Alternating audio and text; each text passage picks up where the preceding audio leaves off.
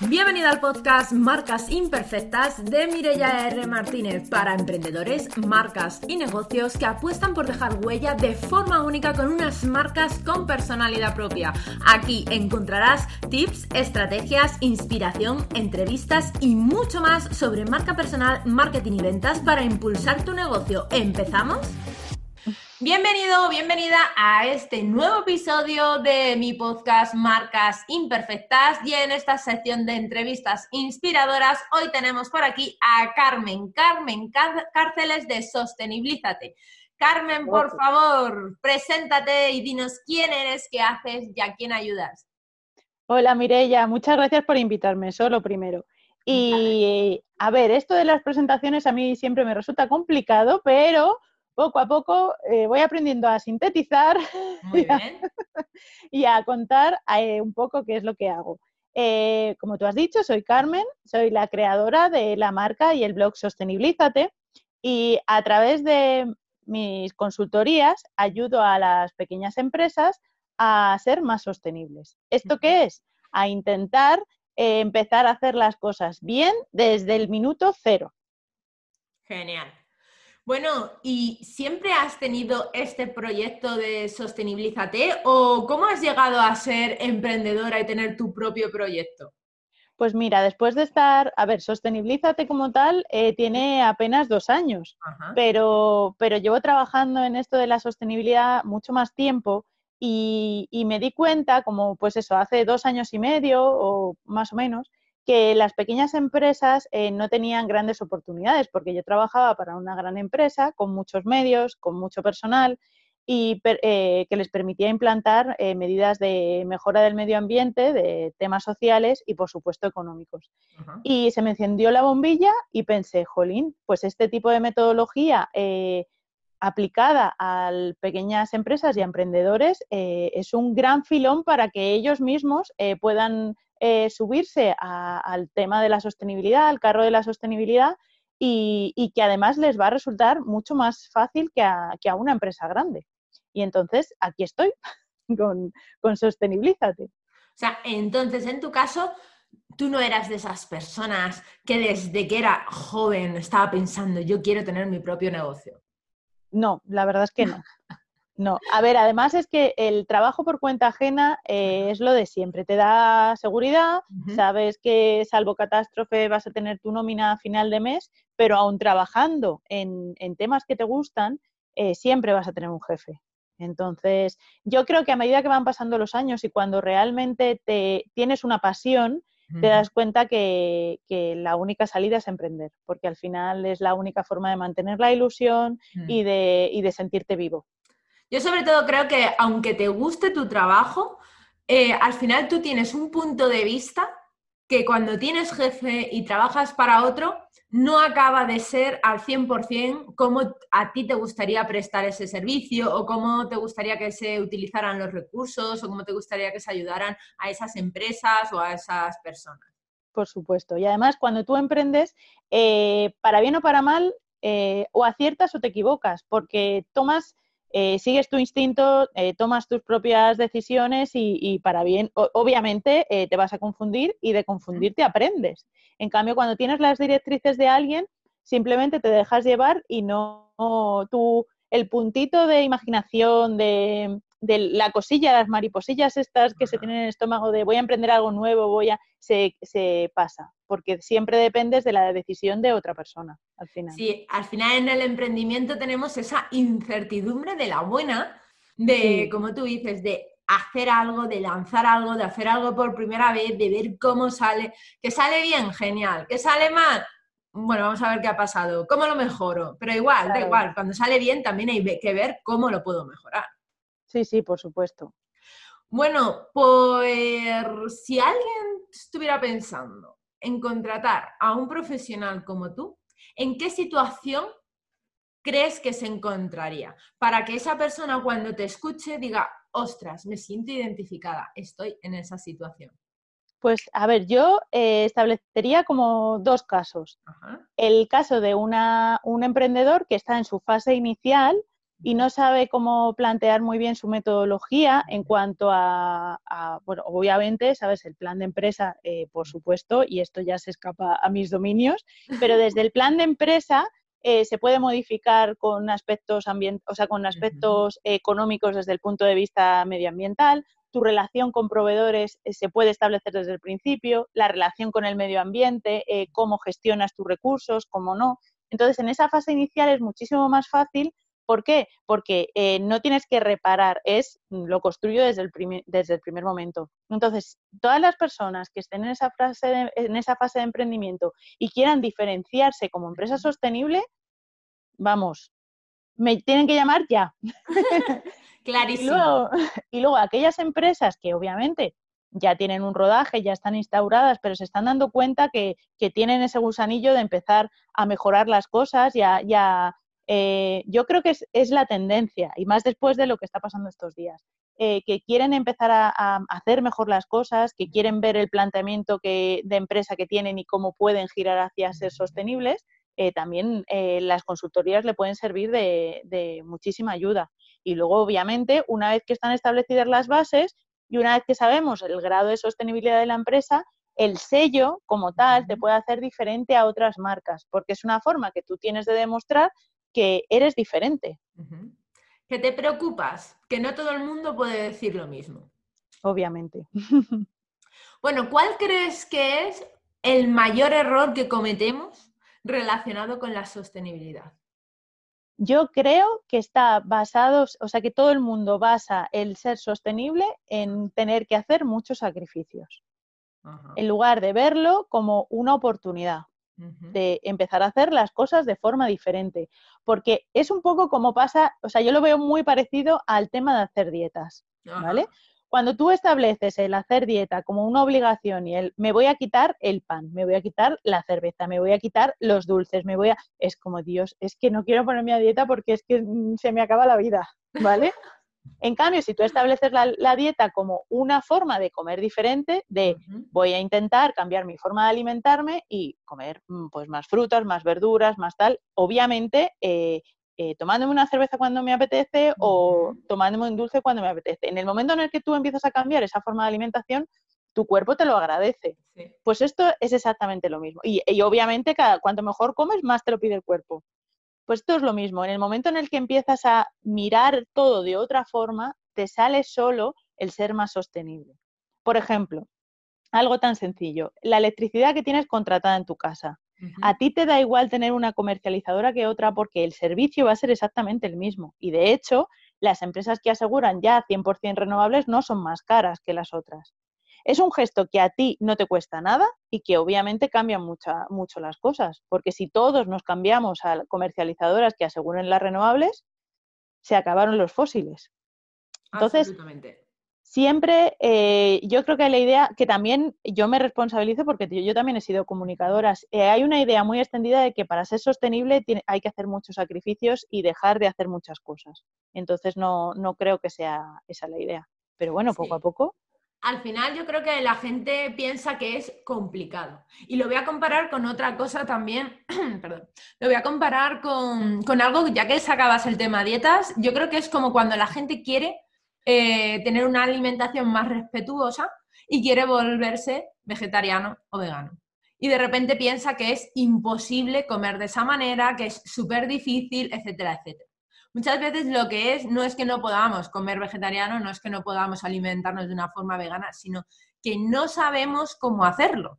Y claro, al no saber cómo hacerlo, estás mm, comiendo de forma desequilibrada, a lo mejor pasas hambre, a lo mejor no encuentras la variedad en las comidas, pero realmente es porque a ti te falta la información, no porque no puedas comportarte o alimentarte de una manera diferente, sino porque necesitamos ayuda de alguien que nos enfoque y nos diga, esto se puede hacer así de una forma fácil, como con una especie de hoja de ruta. Sí, obviamente. Y a mí, de hecho, con el vegetarianismo me ha pasado. Y además, sabiendo temas de, porque cada alimento tiene un impacto, eh, desde el punto de vista medioambiental, eh, de huella de carbono y de huella hídrica, que la llaman la suma de las dos, se llama la huella ecológica. Entonces, eh, por ejemplo, la soja es muchísimo más impactante que algunos animales eh, criados y gestionados, vamos a decirlo, de forma sostenible. Entonces, independientemente de tus ideales en cuanto a maltrato animal o en cuanto a tu creencia de no comer animales, que eso lo dejamos aparte, hay, hay muchas personas que se hacen vegetarianas por el hecho de intentar eh, mejorar el medio ambiente. Entonces, si dejamos de comer un tipo de animal el que sea y empezamos a comer soja como si no hubiese mañana, en realidad estamos desvistiendo a un santo para vestir a otro. Entonces lo hacen muy complicado. O sea, al final, obviamente, eh, lo de comer animales o no es una opción, pero yo abogo en, temas medioambientales por la dieta mediterránea, en la que nunca, o sea, además es que nunca se ha incluido la carne como pieza fundamental. O sea, la dieta mediterránea se basa en, pues eso, frutas, verduras, legumbres, frutos secos y pescado, aceite de oliva, tal, y la carne de forma, vamos, a lo mejor una vez al mes. Esporádica. sí, entonces, al final, eh, creo que lo hemos complicado mucho, tanto el tema de vegetarianismo, como tú dices, y como el tema medioambiental, porque además creo que hay muchas personas que están intentando enriquecerse con esto. Sí. O sea, que a mí el... es otro tema aparte. Claro, a mí el pack sostenible me pone mala. Es, eh, ¿hace falta pajitas de acero? ¿De verdad que hace falta? ¿Tú antes tomabas pajita, las bebidas con pajita? No. Entonces, ¿para qué te vas a comprar pajitas de acero? No te compres nada. Quita las pajitas de tu vida y, ya está. O sea, es, mucho más fácil que todo eso. Entonces, pues a ver, cada uno lo intentamos enfocar de una forma, pero que es, es más el sentido común que, que otras cosas. Y si tuvieras que darnos tres tips para ayudarnos a ser más sostenibles de una manera así como fácil o accesible, ¿cuáles serían? A ver, yo, eh, además es que igual lo han complicado muchísimo, pero son fundamentalmente las tres R's. Y parece algo muy básico, que es reducir, reutilizar y en el último caso, reciclar. Reducir se puede aplicar a todos los aspectos de la vida, ¿vale? De, por ejemplo, a la hora de vestir. No me hace falta comprarme 20 camisetas de 2 euros. A lo mejor con esas 20 camisetas de 2 euros me puedo comprar una de 40 de buena calidad y encima estoy fomentando el comercio local, ¿vale? Esa es la primera. Sí, porque ahí, mira, fíjate, voy a hacerte un inciso. Me hace gracia porque a veces la gente dice, ostras, 30 euros, una camiseta es cara. Cara comparado con que si cuando compras la de 2 euros la lavas tres veces, está dada de sí, descolorida y ya casi se abren las costuras, ¿en serio te parece cara? Yo desde que descubrí la cantidad de litros de agua y de material que hay que usar para hacer unos tristes vaqueros, dices, mm.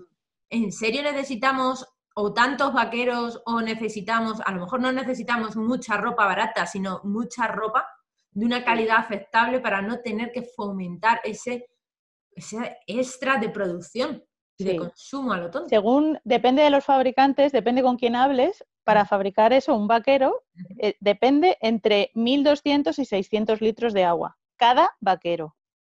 Aparte de que dependiendo de dónde esté hecho ese vaquero, por un lado, eh, los vertidos eh, no se filtran y van directamente a los ríos y por otro lado, tienen a personas sin las condiciones laborales mínimas, vamos, de los países de, Occidente. Entonces ya no es solo, es ponerte un poquito en el lugar de las otras personas. O sea, es eh, por comprarme yo tantos vaqueros y tanta ropa, hay personas que están sufriendo y en sus países el medio ambiente se está degradando de una forma bestial. Entonces, como no lo vemos directamente, cuesta mucho. Pero el, si todos fuésemos conscientes y redujésemos eh, nuestra de consumir, eh, cambiaría todo de forma radical. Eso es lo primero. Luego, reutilizar. Ya que tenemos el ejemplo de los vaqueros, si unos vaqueros se te rompen, a lo mejor los puedes eh, bajar a la modista del barrio o a llevárselo a tu abuela o a quien tú quieras y mm, coserlos y darles a lo mejor otros dos añitos de vida o otros dos inviernos más o lo que sea. Pero en el momento en el que tú aprovechas una prenda durante un tiempo más, ya estás favoreciendo el que no te tengas que comprar una nueva y luego incluso, mira, manteniendo el ejemplo de los vaqueros, yo he visto gente que se hace bolsos super monos con los vaqueros. Obviamente. Mm. O sea, eso es reutilización de materiales. Hay muchísimas personas que están, tienen, ves, yo para temas de creatividad, eh, de manualidades, bien, pero a mí hay gente que me sorprende una barbaridad. O sea, lo que dices de, los bolsos y luego con camisetas, que se hacen unas, unas, unos estos, unos, ay, ¿cómo se llama? Unos complementos para el pelo y unas diademas y una, que dices, madre mía. Yo, por ejemplo, uno de los días, de la típica media esta que tienes negra de toda la vida, que ya se te cae porque está ahí, ¿verdad? Es, pero que te gustan mucho, porque no las encuentras justo del grosor que, pues ya con mucha pena decidí jubilarlas y las corté enteras y me hice gomas para el pelo.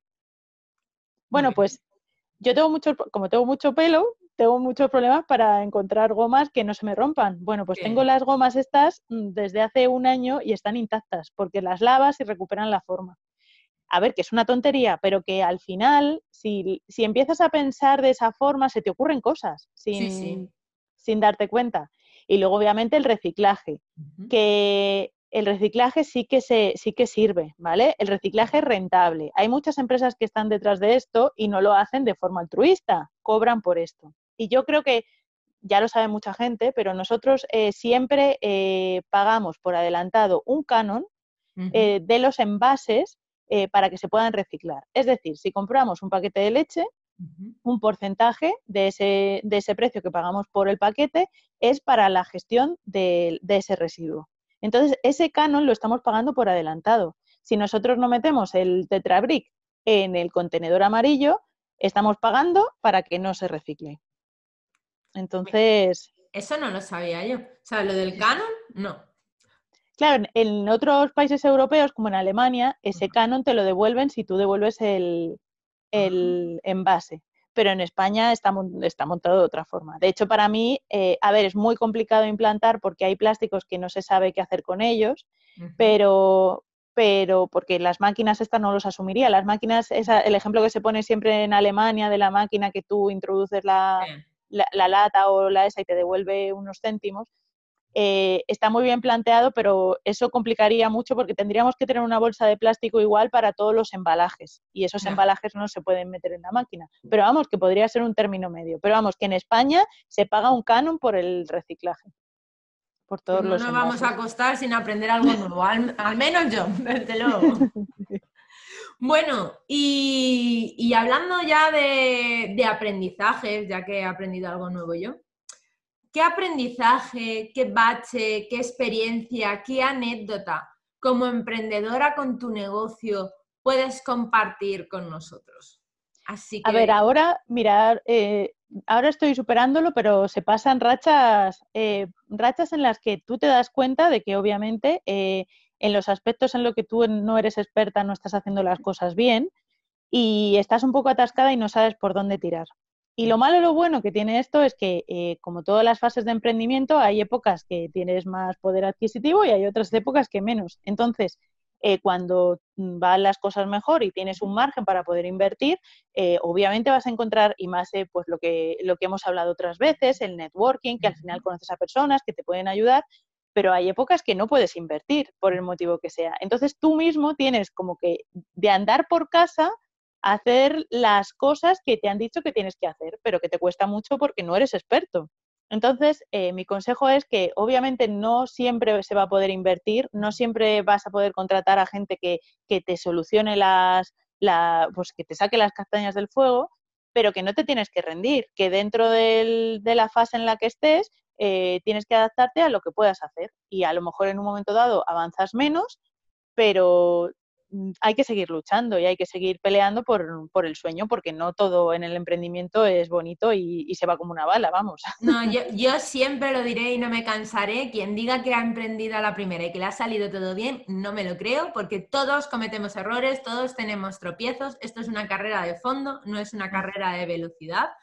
Y con perdón de la expresión, nos tenemos que meter muchas, muchas piñas para también para poder aprender y ver, porque al final cuanto yo me acuerdo una frase que escuché que cuanto más fallamos más nos acercamos al éxito y es que es así. Claro, tú aprendes de cada error, cómo lo puedo hacer mejor. O bueno, o no, ¿quién fue? Einstein que dijo, he encontrado no sé cuántas formas de, fallar antes de, antes de la bombilla, ¿no? Pues, oye, pues es eso. Entonces, oye, al final tenemos que, ser persistentes Y muchas veces influye, pues, con quién nos rodeamos, ¿no? Y a veces, oye, si puedes tener un profesional es genial, pero también a veces simplemente rodearte de gente que tiene la energía que tienes tú para que te empuje y te diga, oye, pues a lo mejor no es una visión de experto, pero es una visión externa que a ti te ayuda a ver puntos que a lo mejor no has visto y esos, esas personas emprendedoras que están en el mismo lugar que tú, oye, pues te pueden ayudar a salir de esa situación y avanzar.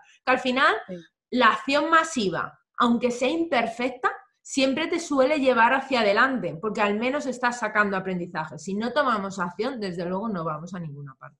Totalmente. Bueno, Carmen, muchísimas gracias por haber aceptado esta invitación, por compartir este ratito conmigo. Quiero que ahora cuando te vayas a despedir aproveches y digas a la gente dónde te puede encontrar en tu página web, en tus redes sociales. Y, nada, lo dicho. Muchísimas gracias por aceptar esta invitación porque es un placer tenerte por aquí. Muchísimas gracias a ti, como siempre, un placer. Y, nada, me podéis encontrar en Instagram, en Sostenibilízate. A ver, es un, al principio es difícil, ¿vale? El nombre. Pero como había tantos nombres de sostenibilidad, eh, se me ocurrió inventármelo porque, oye, pones en Google Sostenibilízate y salgo la primera. Es juntando BLI, Sostenibilízate. y en mi página web www.sostenibilízate.com. Y en Facebook igual, en Sostenibilízate. Genial. Pues si quieres ser más sostenible con tu negocio, te recomiendo sin ninguna duda que te pases por los perfiles o por la página web de Carmen. Y nada, espero que esta entrevista te haya gustado y te haya resultado súper interesante para tu proyecto. Y hasta aquí el episodio de hoy. Espero que te haya gustado, que implementes todo lo que has aprendido y que te sirva para impulsar tu marca. No te olvides de suscribirte para no perderte el próximo episodio y recibir más contenido sobre marca personal, marketing y ventas para impulsar tu negocio. Gracias por acompañarme. Si te ha gustado el capítulo, dale a me gusta, comparte y comenta. Si compartes tu aprendizaje favorito de hoy en Instagram mencionándome. Mi usuario es Mirella R. Martínez. Lo compartiré en mi perfil. Así podré llegar y ayudar a más profesionales como tú. Te espero en el próximo episodio y hasta entonces nos vemos en las redes. Chao, chao.